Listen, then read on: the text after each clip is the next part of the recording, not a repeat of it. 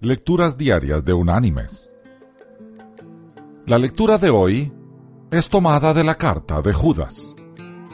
Allí en el capítulo 1 vamos a leer desde el versículo 14 hasta el versículo 16, que dice, De estos también profetizó Enoc, séptimo desde Adán, diciendo, vino el Señor con sus santas decenas de millares para hacer juicio contra todos y dejar convictos a todos los impíos de todas sus obras impías que han hecho impíamente y de todas las cosas duras que los pecadores impíos han hablado contra él. Estos son murmuradores, quejumbrosos, que andan según sus propios deseos, cuya boca habla cosas infladas, adulando a las personas para sacar provecho. Y la reflexión de este día se llama La espada de Damocles. ¿Sabemos de dónde viene la expresión la espada de Damocles? Reinaba en Siracusa Dionisio, quien tenía un vasallo y cortesano adulador que se llamaba Damocles.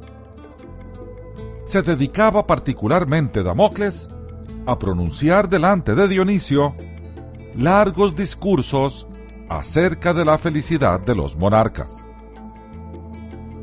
Cansado ya Dionisio de tanta adulación y deseando corregir a su cortesano, hizo un gran banquete y ordenó a Damocles que ocupara el lugar del soberano, vestido con ropas reales como si fuese el verdadero rey. Damocles estaba orgulloso de tanto honor. Pero en lo mejor del banquete, el rey lo interrumpió ordenándole que levantara la vista sobre su cabeza y lo que vio Damocles. Una espada filosa y aguda pendía precisamente sobre su cabeza, sostenida apenas por un hilo bastante débil que de un momento a otro podía reventarse. Damocles se llenó de terror y suplicó al rey que lo librara de semejante peligro.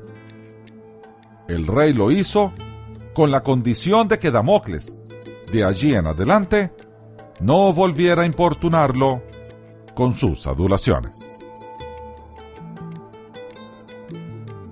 Mis queridos hermanos y amigos, una cosa es reconocer las virtudes de otros, lo cual es muy bíblico y loable, y otra cosa es ser un experto en adulaciones.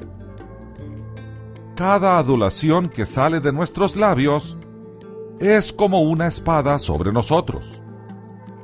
Tarde o temprano se podrá romper el hilo que la sostiene y cortar nuestra propia cabeza.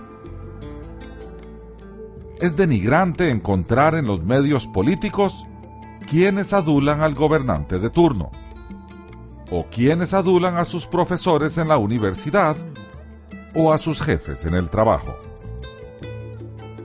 Más grave aún, es adular a alguien que le sirve a Dios.